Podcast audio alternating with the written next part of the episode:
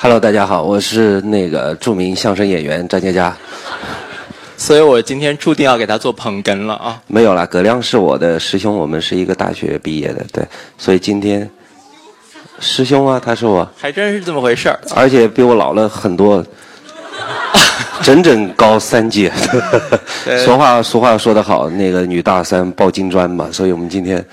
对，好事将近，所以咱们这个演讲结束，我就可以包一个金砖走，是吗？啊，挺好的。而且我今天一进门，我受到严重的打击。原来我在香港的读者这么少，但是哇，我们五百人的场啊！哦，仔细看了一眼，又挺高兴的。在香港的读者也基本上以美女居多，哇，人生最大的成绩，嗯。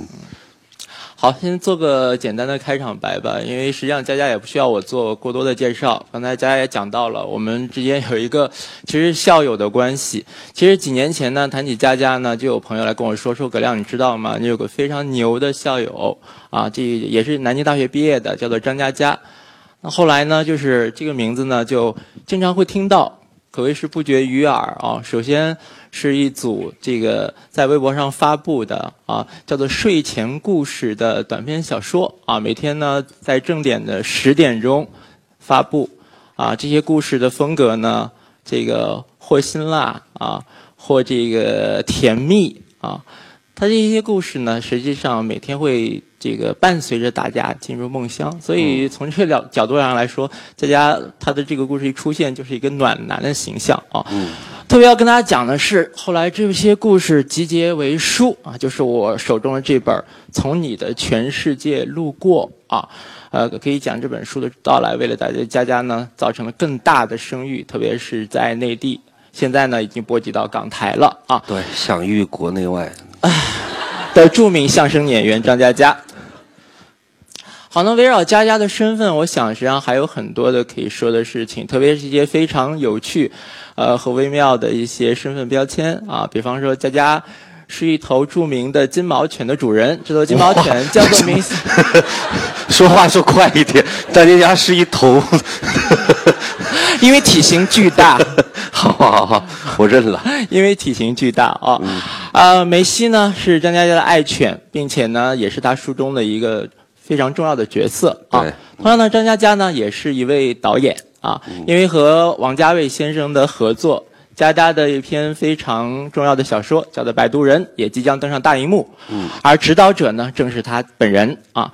同时，同时呢，张嘉佳也是一位创业者。啊，为什么这么说呢？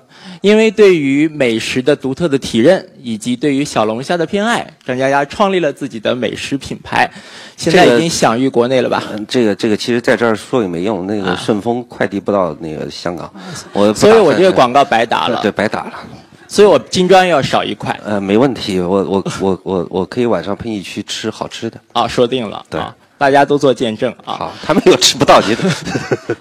他们吃不到，我吃到，我带他们一享美食，对不对？所以呢，我们看到就是张嘉佳呢身上兼有这样多元的身份，令我们不禁非常好奇啊，他会怎样的表述啊，以及分享有关于他的故事啊？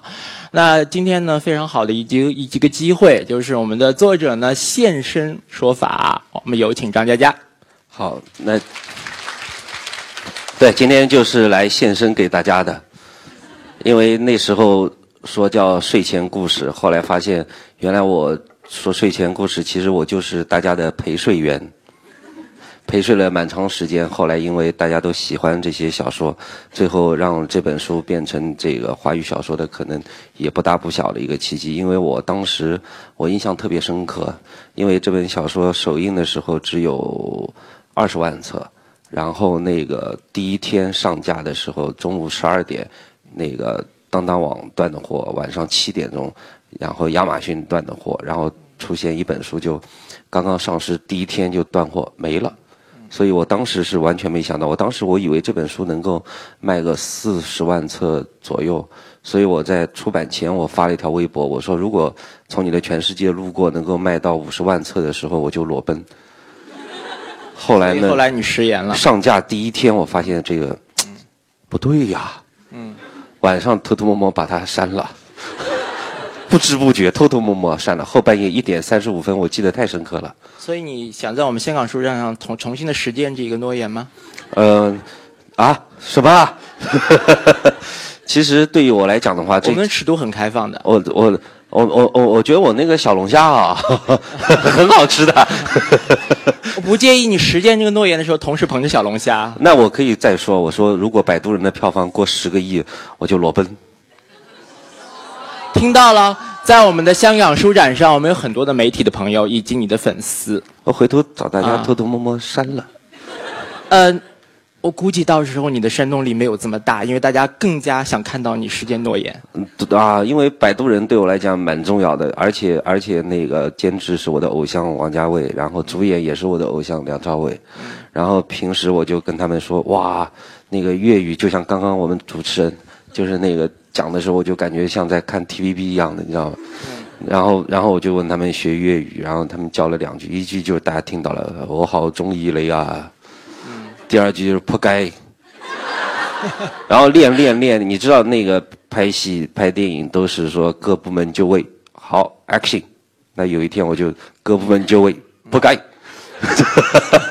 我觉得那个粤语确实还蛮迷人的，它在这个音调种种处理上面确实挺迷人。我在努力学习，如果如果有一天我也可以讲蛮流利的话，我还蛮高兴的，因为觉得突然自己掌握了这门语言也蛮有意思。因为因为看那个 TVB 的时候就就觉得特别迷人，尤其现在 Tony 就是梁朝伟在的时候，听他讲的时候，感觉特别享受。嗯，所以现在已经在赢取我们香港的女性粉丝的芳心了，是吗？对，这是这是我的本职工作，就是赢取赢取女性的，开玩笑了。所以关于这个你的这个新作被改编成电影这件事情，你作为一个作家的身份啊，你怎么看待你现在重新多了一个身份这样一个事实？你觉得对你而言是一种压力呢，还是更加享受在你的生活之外出现的部分？整个演变过程是这样，一开始那个王家卫导演跟我说说，哎，佳佳，你的小说只有你自己去把它写成剧本，才可以有原汁原味。嗯，我就写，啊，写写写，写了一阵子之后，然后王家卫导演又说，哎，佳佳，只你自己写的剧本，只有你自己去导才有原汁原味。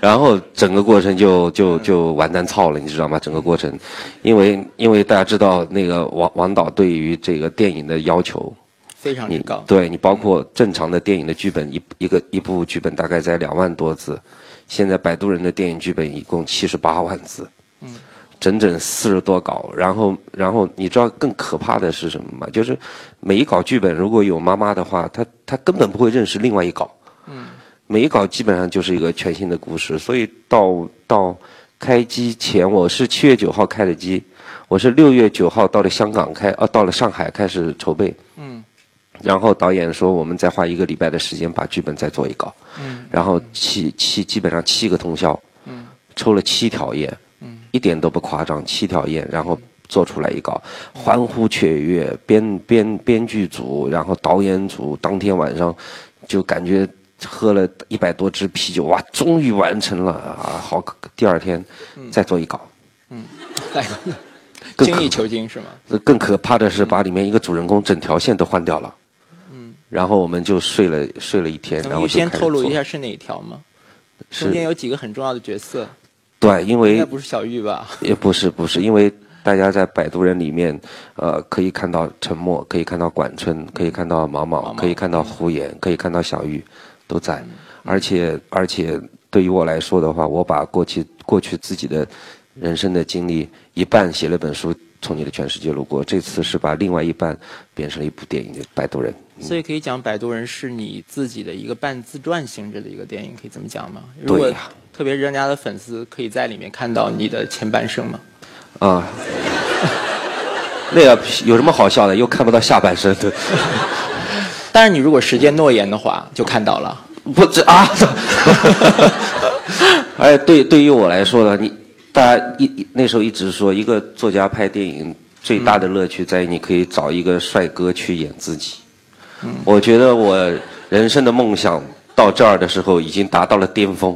嗯，你能想象让梁朝伟演自己吗？在颜值上整整差了一百多倍，所以我有时候就就就看着梁朝伟的时候，我就觉得自己觉得有点羞愧。嗯，我觉得当初妈妈应该把我生的帅一点，我才有资格去请托尼来演沉默这个这个这个角色。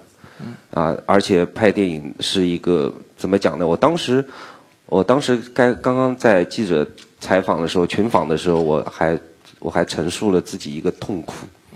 就是说，现在现在你大家可以看见，可以发现一个人去拍部电影，在做宣传的时候，都会以一个梦想的名义，就是自己是一个逆袭的过程、奋斗的过程，经历了很多苦难。一开始是个搬砖的，后来卖馄饨，然后馄饨卖完了以后做杂志，杂志做完了以后创业，创业失败了以后又怎么样？痛苦万分，在寂寞的黑夜里面对着月亮嚎叫啊！我一定要成功。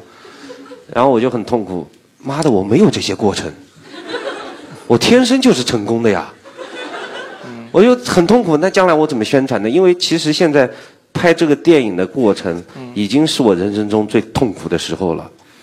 我的我我我昨天收工是早上四点半，一收工，然后就直接去浦东机场，然后就飞到这里，然后就。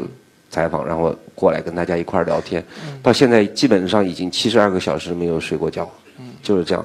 所以大家看到我，其实，在颜值上面啊，很很多是是因为七十二个小时没睡觉，真的。不过因为我们香港的读者的热情，你看起来还是神采奕奕。那对呀，你要知道我正常的时候比现在，应该是对着月亮嚎叫，梅西上身那样才对的。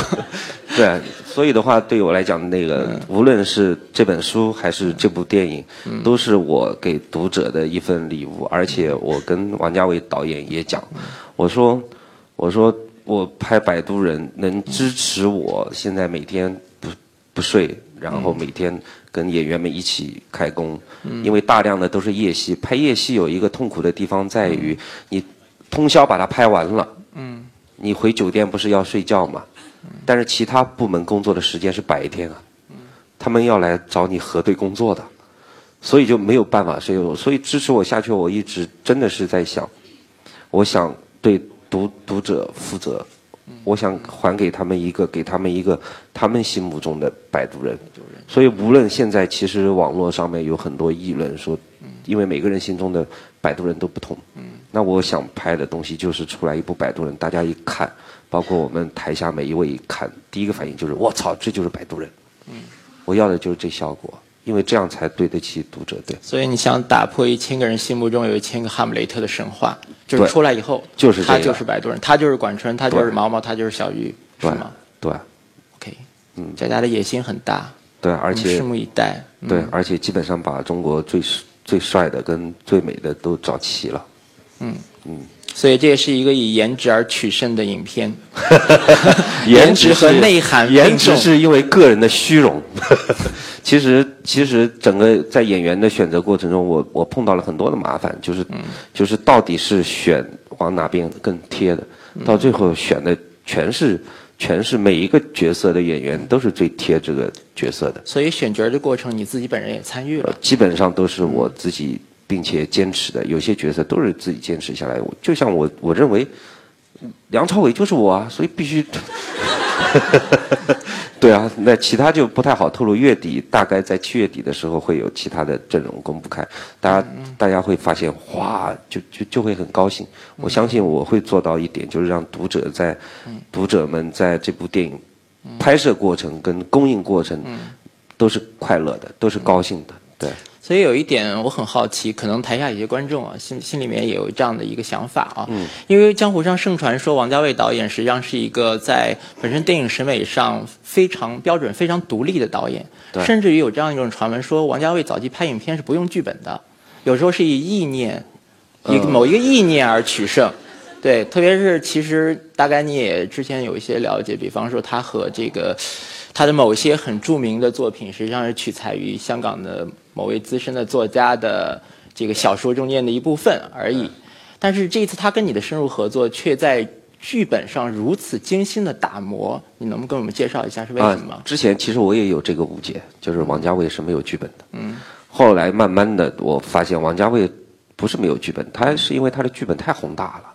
嗯，那我在做摆渡人剧本的时候，我发现原来他要的剧本不是每一个情节的可能性，他要的是每一个人物的可能性。嗯，他他要把你剧本里面每一个人物的一生都写完。嗯，然后把这些人物在一生中的交集做成一个故事。嗯，那我坐在做，这是大概我做剧本做到二十稿时候的体会。然后我做到三十稿的时候，我的体会又变了。我发现王家卫他要的不是剧本里面每个人的一生都要做完，他要的是这个剧本里面每个人物的一生的几种可能性都做完。所以我们的剧本才会变成了七十八万字。你想，你想，你想，《摆渡人》原著小说三千字，从你的全世界路过这本书十一万字。然后《摆渡人》变成电影剧本七十八万字，然后这个怎么拍呢？对吧？因为一部电影的正常的剧本大概在两万四千字左右。对。就像你你们去看《小时代》，那《小时代》一百二十分钟，它的剧本大概在三万字不到一点。那我现在七十八万字，我可能拍出来的这个时长会比那个《东北爱情故事》还要长，《乡村爱情故事》一二三四五都够拍了。所以，所以我们现在做的是把每个人物这个浩瀚的他的一生，全部做成一个最后变成一百分钟左右的东西。所以你会想象到他这个故事里面每一帧画面、每一句台词、每一个情节，都是接近完美的。嗯，我注意到一点非常有趣，佳佳，你刚才讲在讲到这个电影的体量的时候，特别是剧本的体量的时候，你举到的比你的例子是《小时代》和《乡村爱情故事》，为什么不是刚才在？我我有时候觉得这种人呢，就喜欢乱挑衅，对吧？没 事没事，让我变成中学生的敌人干什么嘞？你这人虽然是我师兄，人品有问题啊！现场效果。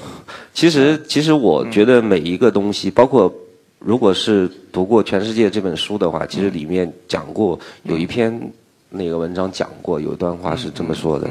呃，不要去。其实每一样东西，它一旦诞生，就有喜欢它的人群。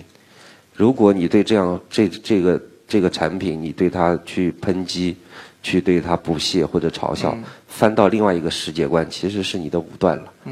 因为一个东西，如果你不喜欢，不证明它是坏的，只能证明它不是为你准备的。嗯。比方说榴莲。嗯。那榴莲是好东西啊，但我不喜欢吃，就证明它不好吃嘛？不可能。我是因为有心理阴影。我上小学的时候，因为我我的老家是江苏南通一个一个小镇，我们那儿从来没见过榴莲。我上小学三年级的时候，我的同桌他的他的妈妈是海南人，然后带个榴莲糕给他。上数学课的时候，他递给我吃。那老师在上面讲课，我偷偷摸摸吃了一口，哭了。站起来把砸上课的时候站起来砸到我同桌脸上，我说。一边哭一边说：“你他妈的给我吃屎！” 所以，所以我不吃不了榴莲，我是因为有心理阴影嘛。那不能证明榴莲不好，榴莲水果之王，对不对？嗯。啊，《小时代》中学生之王，这个啊，这这很正常啊，对。所以，其实我刚才我为什么问这样一个问题？实际上，我本人非常的这个认同佳佳刚才这个观点。实际上，我觉得本身的一种，无论它作为一个文化的产品也好，甚至作为一个文学的产品也好，它的出现，它本身所面临的市场，包括它的读者群，本身就已经是它的意义所在了。对对，所以佳佳本身，我们看到他的作品。当他出现在大众面前的时候，就是以这种自媒体的这种方式，是微博的这种方式，可以讲他的出现本身已经标识着一种文化产品或者是文学的进步。对他其实一个产品其实跟作者个人的气质是完全贴合的。嗯，你像我的书一出来，好，那读者除了美女就是弯的。嗯，这个 瞬间得 开玩笑了。其实，其实我当时写这本小说，你想，我我刚刚经历的事情，其实是我人生最低谷。嗯，我我我说我那时候真的是第一，我婚姻刚刚失败。嗯。第二，你也知道，婚姻一个男人婚姻一旦失败，很有可能身无分文。然后再加上那时候忧郁症也很很可怕。嗯。然后我当时是，我我我当时从南京走。一年以后再回南京的时候，我那个旅行包里面一共有四百张飞机票、火车票和各个地方的各种票据。然后回到南京的时候，我觉得我要从头开始。啊，然后我再去写一个东西的时候，本来我所有的读者基本上是我的同龄人。嗯。因为我第一次签售的时候，在南京第一次签售的时候，来的都是我的同龄人，大概在三十三十岁左右的男生、女生都一起来，因为他们觉得跟我的就会有打动到他们的东西。嗯嗯。然后第二次再签售的时候，然后就会看到更年轻的，嗯，和更年长的。到到二零一四年下半年签售的时候，就会看到从小学生到大叔大爷大妈都出现了。我也不知道，比方说，我刚刚碰到一位十三岁的小读者，我说你现在读我的书很容易三观崩坏，将来。所以我也其实一个作品诞生以后，它是它是已经是独立的。对对。它是自由生长的。嗯。它会散播到这个它应该去的地方。嗯。像以前是可能是读者去挑选作品，那现在你会发现是作品在挑选自己的读者。到最后的话，他就会把我说我写了一本书，你们喜欢这本书，那我们就是一个世界的。对我而言，读者跟作者是平等的，对，因为其实你看那下面的人他们是买我的书的嘛，我要对他们好一点，他们是我的棺材本。这就是我对于读者的一个态度，就是说我们其实是一个世界的，因为你被这本书打动，就说明你在心灵深处的东西跟我在心灵深处的东西是契合的。那曾经那个有一个采访问过我说：“张嘉佳，你觉得你跟其他的一些现在标志性的作家的话，你最大的优势在哪里？”我说：“我最大的优势、最特殊的地方就在于我是一个普通人，因为我跟所有的人经历的东西都差不多。”我们都是在九年制义务教育下长长大，然后经历了这个语文课本，然后经历了我们八零后嘛，应该哦你是那个，整个文化环境都一致。人品有问题。所以的话，我我说我觉得我最大的优势就在于我是一个普通人，我是一个在写作方面有一定天赋的普通人，所以我跟读者是应该。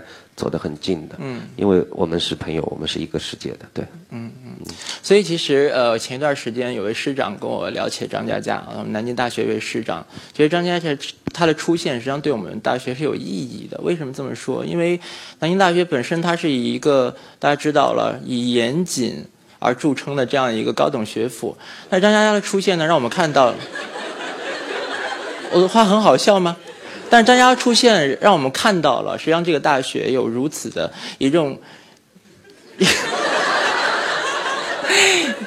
一种带有这种蓬勃的野性生长的这种方式而出现的年轻人。为什么我说是有意义的？意义就在于，实际上它丰富了本身这间大学里面出现的毕业生的一种可能性。大家认同我这句话吗？我。我本质是认同的，因为我去南京大学，我大一的时候我创了南京大学一个记录，就是所谓的大一新生全年上课最少记录。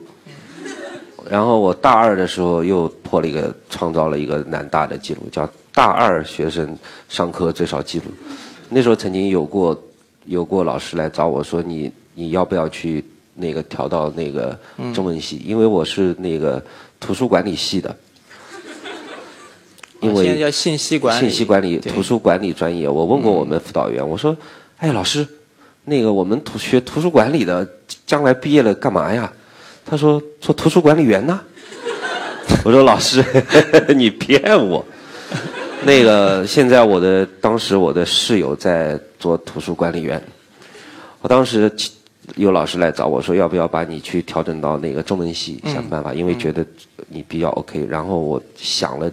一整夜，非常非常非常复杂的思想斗争，一整夜都在拿着两张课程表在对比，发现中文系每个礼拜比我们多四节课，第二天就拒绝了，因为因为南大对我来讲是什么呢？它是一所大学，它真的是具备包容性的。嗯我大一因为上课特别少，啊，老师又不管我，我我我去的最勤快的几天是因为期末考试。那我那时候期末考试的时候，我记得我是我们的院长监考，然后我就我就我就我就拿本书，那个那个直接抄，唰抄，然后我们院院长走过去，怒吼：“张杰佳，要抄也放下去抄。”然后哎，放哎抄，然后然后就 OK，这门课就过了。然后另外一门课要写一个什么检索的一个论文，那这门课我真的一节课都没去上啊。最后的时候是那门课的老师姓华，叫华维娜，我至今对他的名字一直记得很清楚，因为他把我非得让我到他家去补习，补了整整一个礼拜。那补什么我也不知道啊，他讲了重新再讲一遍，我也没听懂。但他家的东西真蛮好吃的。然后最后那篇论文，论文我是。大家那时候都是用电脑打字儿的嘛，要一万多字儿，电脑打，然后我是手写的，楷体，一个字一个字写清楚，交上去，最后打了九十八分儿。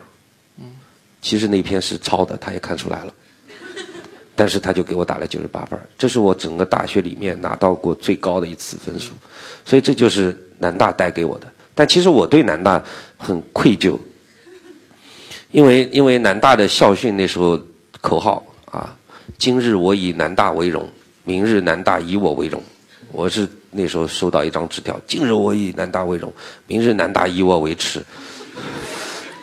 然后那个，因为因为那时候现在现在上大学跟那时候不一样，那时候每个月生活费可能只有三四百块钱，啊，那个家里面给，然后一年啪全部给完，然后去上学的时候第一个礼拜啪全部花完。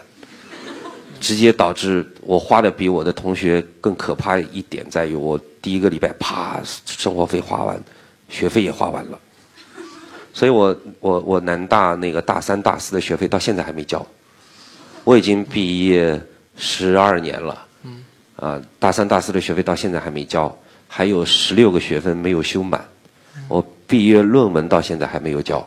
所以你跟我们南大的关系非常像张爱玲跟港大的关系，张爱玲也欠着港大的学费，到现在都没有交。这这个很正常，天才都这样。太糟了，我交齐了。对，然后然后现现在我的毕业证书还被扣在南京大学的图书馆。什么时候交学费，什么时候拿走。但是，但是现在，因为对于我来说的话，我可能可能我因为我是自由工作者，我我然后校领导也跟我聊天，开玩笑说，反正你也不需要毕业证，我们就把你的毕业证就放在南京大学图书馆，做一个展览品，叫“差生也可以有未来”。一个自由生长的可能性的存在，所以所以南大对我来，我那时候在南大里面真是大开眼界，因为因为我的情商其实开窍不是很早。我记得我上初中的时候，那个全市举办那个听说读写大赛，就我跟我们班的班长校花啊，然后进入那个市区的决赛。然后我们班主任找我们两个去开小灶，说晚上下课呃就是下午放学以后你到我家来我们要培训，然后我跟我们班长就去了，然后呢我们的班主任看着我们做那些课题做着做着他就织毛衣睡着了，睡着之后一直到十点钟他都没醒，那我我我我要回家啊，我已经很气了，我们那个班长偷偷摸摸在下面桌子下面用脚踩我，踩了一下。我心想：妈的，看你是个女的，我忍了。然后再踩我第二下，我就发飙了，想啊，操你妈，你操！所以就完全没有情商，我就开的比较晚。直到我上大学的时候，我啊，我觉得哇，女生真是一件美好的事物啊。但是呢，那时候呢就找不到女朋友，那个我们学校里面女生也不理我。那对于你看那个学校女生。看不上我，那我又看不上我的室友，然后 当时就寂寞孤独的过完了。所以跟校花有重修于好吗？没有没有没有，那因为他当时我还手了嘛，后来就势 后来就势不两立了，因为那啪一边打一边还说以后动手的时候你要先想一想打不打得过我。这这这这笑话，那个那时候怎么这个姿势像跆拳道的标准的手势啊？因为那时候正好我们小学哦，我们我们初中的时候正在电影包场那个鹰爪铁布衫嘛，那边那个老怪，我就劈上去了。所以你是使出真力来了啊！我当时因为他哭了嘛，我估计打得蛮疼的。那后来现在想想，确确实觉得自己可能开窍比较晚了。那到大学，然后毕业之后，毕业之后呢，我其实人生也不是非常顺利，因为我第一次忧郁症是在两千零五年，那时候我住在我在北京，下大雪，然后去医院，去医院看完之后呢，然后医生说给给我开了那个方子，然后去那个拿药，拿药的时候我才发现身上没钱，一分钱都没有。然后我就那个医院在那个西三环，我住在东五环，然后我是下着大雪，我从西三环一路走回东五环，走到第二天早上四点多钟，那时候已经是非常严重，严重每天吃西泰普兰，然后非常严重，就站在阳台上面，每天都在想是不是算了，跳下去算了。后来是我一个哥们儿从澳大利亚哗飞飞到北京，然后因为我已经一个礼拜没有消息了，然后一脚把门踹开，然后说。你他妈的给我们好好的活下去，然后我我那时候吃药物 药物都没有办法，后来我自己我觉得自己这样下去不行，我就做了一个小本子，那个小本子上写了所有正常人想做的事情，但是不敢做的事情，比方说比方说你在正常的时候，你你你的情绪正常的时候，我就在写这些事，比方说啊去楼下的小卖部告诉大爷。那个大妈每天都跟另外一个大爷跳广场舞，比方说立刻到楼下跟你第一个碰到的女孩说“欧豪中意你啊”，比方说立刻去南非，立刻去巴西，什么都写了。然后一旦你觉得你的你的病情严重，或者是你的情绪不好的时候，就啪翻开来，翻到哪一件就去做哪一件。这个本子对我最大的作用就是，它让我看到这个世界是有无限的可能性。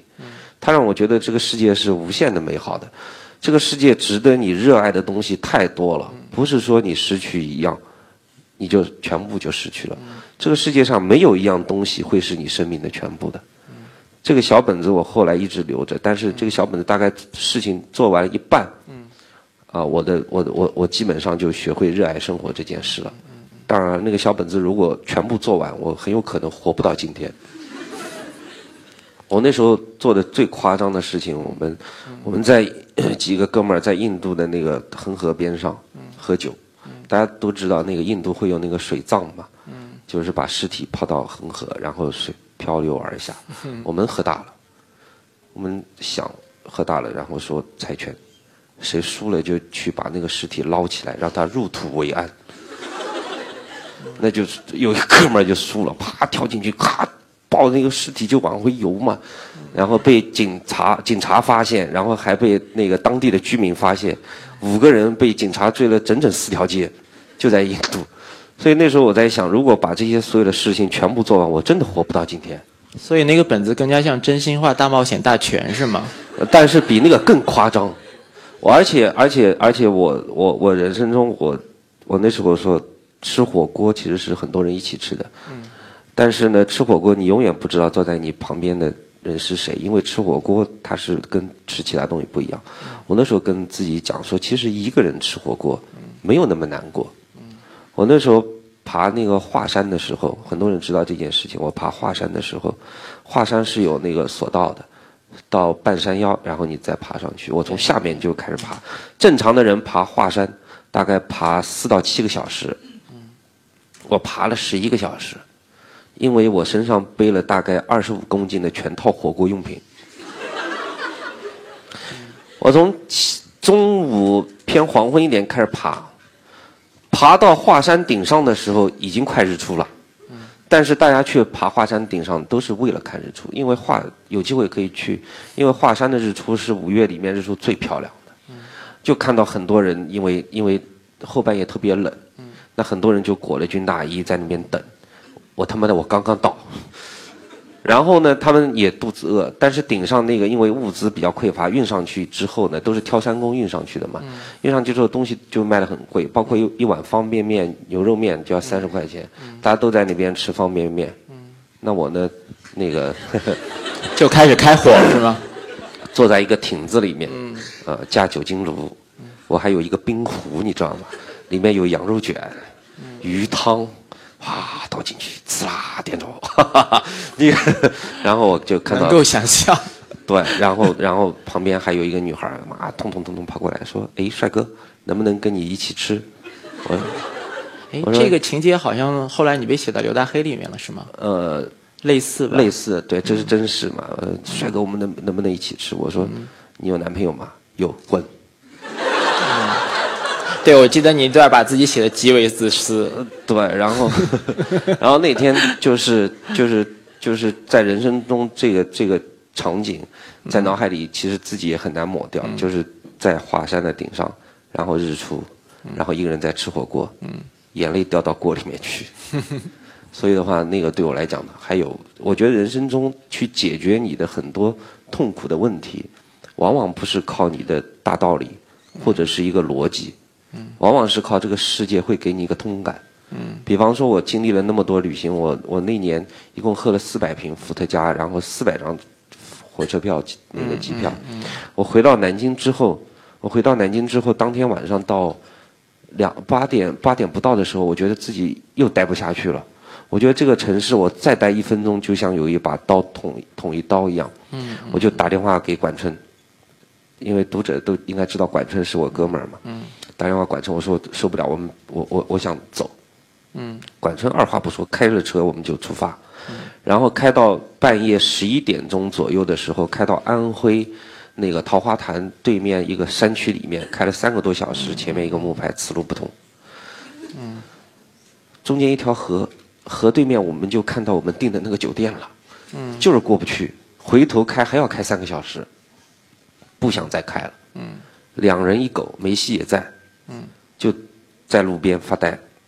嗯我我因为梅西是可能跟的主人不太那个吧，所以它是一条非常懂事的金毛。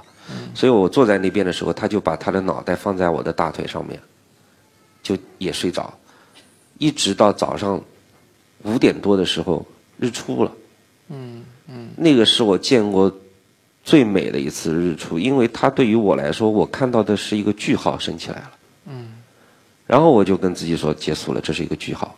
然后站起来，然后梅西也从一条死狗的状态啪站起来，抖一抖身上的露水，然后我们就开车往南京走。然后对于我来讲，我的那段岁月就结束了。我就是这样子走过来的。然后，然后回去之后，过了大概一个多月，就开始写《从你的全世界路过》这本书。嗯嗯嗯好，刚才佳佳说了很多，实际上都围绕的实际上是一个很大的命题，有关于生命，有关于永恒。嗯，但是他刚才也提到了梅西，那我们转换一个比较轻松的话题，谈谈梅西吧。因为梅西呢，怎么讲呢？他现在已经六十五斤了，就是我现在也不太能接受自己养了一条金毛，现在长得像松狮，你知道吗？我说比较轻松的话题，你说的是梅西的沉重。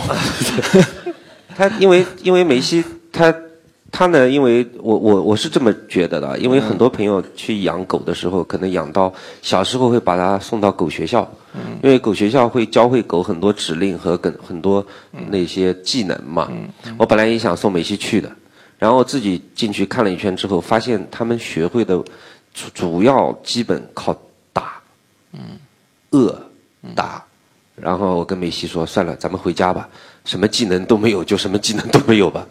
现在梅西唯一的技能是吃嘛，而且这个技能掌握的非常好。然后，然后我发现过了，但是你其实你只要和和梅西一直生活在一起，一直和他梅西那时候我，因为我每天都是下午才起床。嗯他梅西刚到我家的时候，狗在那个小狗在早上五六点的时候，它就会来敲你的门，就就想出去溜达嘛。嗯他就到我房间。啪嗒啪嗒走一圈，看到我是不愿意起来的，他就啪嗒啪嗒出去了。一个月之后，他改成每天下午三点进来转一圈，就是他的生活作息他会调整成跟你一样。然后他在一岁的时候，我有一件事情记得太清晰了，就是梅西我没有没有教过他，也没有训过他，但是比方吃的东西在他面前，一定要拍拍他的脑门说吃，他才愿意吃。所以你其他陌生人给他吃的东西，他是不吃的。那他以为这种也我也不知道他哪来这种思维的，可能他觉得这是一种家教吧。那天呢，我换了一种狗粮，那狗粮特别香，然后刚把它倒满呢，就接了个电话，我就出去了。出去以后呢，接完电话回来，看到梅西在偷偷的吃，嘎嘣嘎嘣嘎嘣嘎嘣。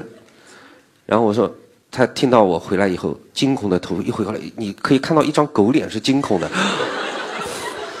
然后整张狗嘴的狗粮往下掉，哈哈哈哈，然后狗爪子还把掉下来的狗粮排到一边去。所以我觉得有时候，有时候也不知道他哪里来的这种智慧。慢慢的，你对他对你而言就真的会变家人。因为书里面写的那个是我们家邻居印象最深刻的故事嘛，那很多人都记得，应该就是就是梅西是从来不愿意在自己家里面去大小便的。但我们家有那个院子嘛，我去外面开会，我就把梅西放在院子，说你如果实在受不了，你可以在院子里面。对他越墙而过。他我回家时候，邻居就跟我讲啊，说你们家狗太牛逼了，在你们家自己的院子疯狂的转圈，不知道怎么了。我端个饭碗在那边看热闹啊，突然他跳过来，在我们家院子拉了泡屎，然后噌的又跳回去了。所以我也不知道狗哪边来的这些这些智商什么，就像一个小孩一样。所以到后来，我说我经常说，其实梅西对我来讲。她是我的女儿。到后来，嗯，佳佳在梅西身上投入了非常大的感情啊。他以梅西作为一个试点，专门写了一本书。那实际上，我当我看到你的这个创意的时候，我觉得非常的有趣。因为我们知道，还有 James 写过一本书叫《梅西所知》，实际上是一个小孩子的眼光来看待这个世界。嗯。但是我们看，我们看佳佳，他用这本书里面的主人公是条狗，他用狗的眼光来看待一个人类的世界。你当时为什么会有这样一个构思呢？其实，因为因为我是一个崇高的人，那个，我当时写这本书是为什么呢？因为我有一个朋友，他是做流浪小动物那个收留机构的，因为每个城市它都有官方的流浪动物收留机构，但是它有限额，每个官方的机构大概是五百五百条左右，超过五百条再来的，前面就要有毁，就是人道毁灭，直接送焚化炉。嗯。所以呢，他是做这个，他那边一共有两千多条流浪狗，然后他所有的这些狗的支出一年大概在两百多万左右，全是他自己扛，然后然后社会上的一些募捐的资源什么的到他那边的时候，他还要承受很多侮辱，因为有一次我清楚的记得，我那朋友打麻将被人拍到了，网上铺天盖地的在骂他，有时候我在想，他其实做的是一件好事，是公益。但是为什么做公益的人连打麻将的权利都没有了呢？后来，而且，她一年两百多万里面很大一部分是她男朋友提供给她的，那也不怕说，她男朋友是开夜总会的，所以有时候你会感受到，哎，很奇怪哦，大家看不起的一个职业。在支撑着大家认为崇高的一个职业，所以这种好坏是非对错你没有办法去判断。然后我那时候想，如果再这样下去，其实在中国，在这个民族，人跟动物的关系不是说去靠以暴制暴，或者说动物保护收留机构可以去解决的。你像什么什么小动物保护协会冲击玉林狗肉节，什么小动物爱好者在高速公路上拦车救狗。这些我认为都是一些没有以以暴制暴的手段，都是意义不大的。你想改变一个事情，只有从这个国家、这个民族的根本上、文化传承上面去改变。比方说，你在欧美、日本都可以看到很多人跟动物的电影，导盲犬小小 Q 啊，包括忠犬八公啊，包括我与玛丽等等等等。其实他是在骨子里面在改变这种关系。所以我在想，我我那时候我从你的全世界路过。你可以轻轻松松卖个几百万册，我在想，那我应该有一点影响力，我去做这样一本书，它很有可能没有办法大卖，但它至少可以做到改变买这本书的人的观念，只要改变一点点就好。我那时候，我那时候说，我想改变这个世界，让这个世界变得美好，哪怕美好一点点就可以了。这就是我写梅西那本书的原因。我以梅西的口吻说，我希望大家都把梅西当成朋友。这样，大家在路边碰到流浪小动物的时候，会觉得他也是自己的朋友，那你就会去便利店买一瓶水或者买一根火腿肠给他吃，那他说不定就活下来了。当时写梅西这本书是这个原因，但是呢，我跟你讲，我当时已经做好准备，这本书卖不掉了。嗯但但米西这本书现在也接近一百万册了，那是跟我的个人实力有关系嘛。这本书最大的好处，我让我感受到的是什么？是后来很多人发邮件和发私信、发 email 给我，甚至是实体的信件给我说：“张天佳，其实我本来是很讨厌狗的，很讨厌猫的，很讨厌小动物的。那我现在在路边看到一只狗、一只流浪狗的时候，我居然会忍不住去给它吃一点东西。我是不是看你的书看的变态了？”我说不是的，你你你跟我一样走在这个 这个大道上面。其实这本书还给我带来一个更大的那个那个触动是，让我拥有了十三岁的读者，是是让我让我觉得原来原来一个作品，当你保持它的纯净度的时候，它可以让更多纯纯净的心灵呈现出它的力量来。那。一个作有一个作家是要有社会责任感的，我承认。但是对于我来说的话，这本书已经是我这个人所有的社会责任感了。以后我应该不会再有什么。对，这本书是是是我自己想写的。它是我写给这个世界的。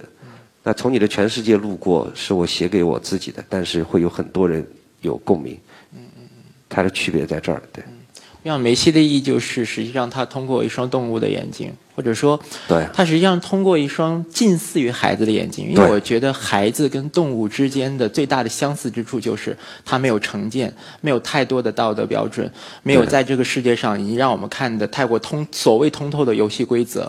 它是一种最原始的、最本心的东西，是去看待他的周遭。是，所以我想佳佳写这本书，刚才他讲到是一个自己想写的书，我也非常的认同这一点。嗯，我想你的读者应该很感谢你写这本书。是因为只有一个一本纯净的书，真的只有一个纯净的人才能写得出来。嗯，好，好，又上升到了一个。就是相对来说，可能更加宏大的主题了。那我们，那我们再回到一个，再转到一个更加轻松的主题。我我补充一点，其实写这本书的时候是蛮，有时候蛮痛苦的，嗯嗯因为你会人格分裂掉，因为这里面第一人称我是一条狗，但是真实生活中的我又在里面，所以写的时候你会要分裂一个狗格出来，然后自己还要保留一个人格，然后狗格跟人格之间对话。然后更可怕的是，那个狗格还要分裂出来一群狗格，因为这里面有很多狗，所以当时其实写的时候是有，后来是有一点点痛苦的，因为这个这个世界完全架空，完全虚构，然后又要跟真实的世界架一个桥梁出来，然后让一群狗走过去，所以当时到后半夜的时候，有时候突然在小说里面就狗开始说人话，人开始说狗话，经常发生。能能把它写完，我觉得，我觉得还我对于我自己是一个蛮大的挑战。不要看这本书，看起来轻轻松松，可能读起来轻松愉快，嗯有感动，有有有真挚。但是写梅西这本书比写全世界这本书累，我觉得最起码两三倍。因为有灵魂的投入，是吗？对，其因为其实我本质上不是一个纯净的人，所以写这本书确实是有一些辛苦。也对自己是一次洗礼跟沉淀。对。我对于能把它写完，我觉得自己还是还是值得吃一顿火锅来嘉奖一下的。嗯，好，轻松一点。说到火锅了，谈谈你的酒吧。那个佳佳的酒吧很重要，因为在他的很多作品里面，实际上是一个故事发生的场景。有时候这些故事实际上是非常催人泪下的，有时候也很轻松，但是总是以这个酒吧做一个起点。对我非常好奇的一点就是，酒吧为什么会在你的这个小说里面扮演这样一个角色，在现实生活中又是怎样的呢？因为我很多朋友，因为每个人其实心目中心中都会有一个乌托邦。嗯。那我们的乌托邦就是这个酒吧。刚开始开这个酒吧的时候，在那个南京教育厅的大院里边，埋伏的很很很深，一般正常人应该是很难找到的，所以都是我们朋友在。那个酒吧呢，一开始大概在大概七八十平米，很小。嗯。每个月亏两万块钱。嗯。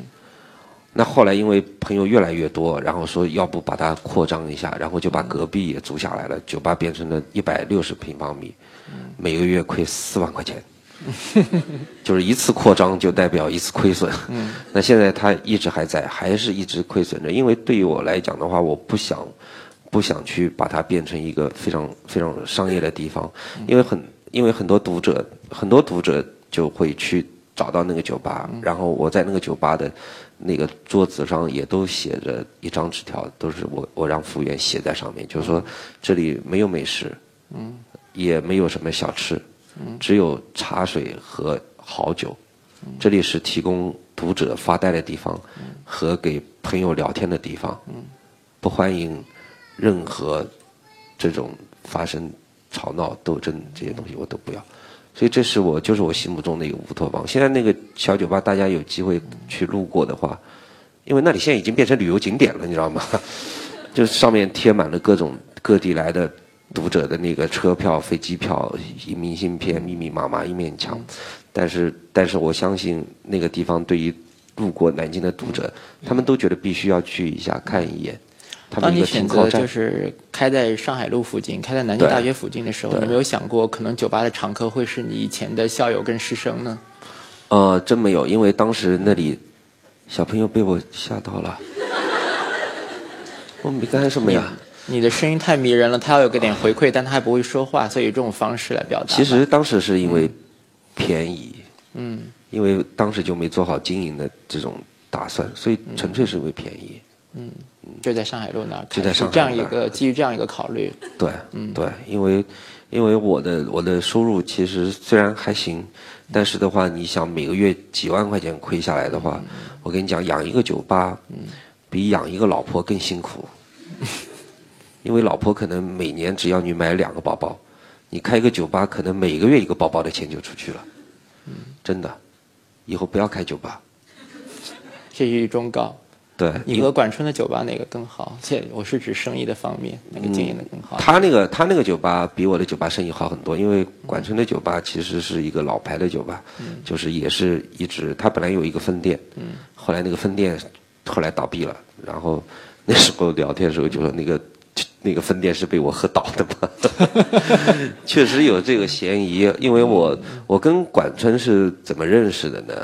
他那时候开酒吧，然后我每天去每天去。每天喝，每天喝，喝完之后呢，有一天喝连喝一个月，然后身上没有钱了，就不去。然后老管打电话给我说：“哎，张建你怎么不来了？”他说：“我没钱。”他说：“你等我一会儿。”呜，开车过来给我三千块钱，去跑吧去，给我出去。然后就那时候变成从那慢慢的变成铁哥们儿的。嗯。好的，呃，刚才呢，在我们的互动里面，佳佳谈了他的书，谈了他的狗啊，刚才有谈了他的酒吧，同时也谈了他或沉重或轻盈的人生，谈了现他现在一个自由生长的状态。我们看到他身上洋溢着无穷的活力跟可能性啊。讲这些话还还要脸吗？你？OK，客套话，好，好。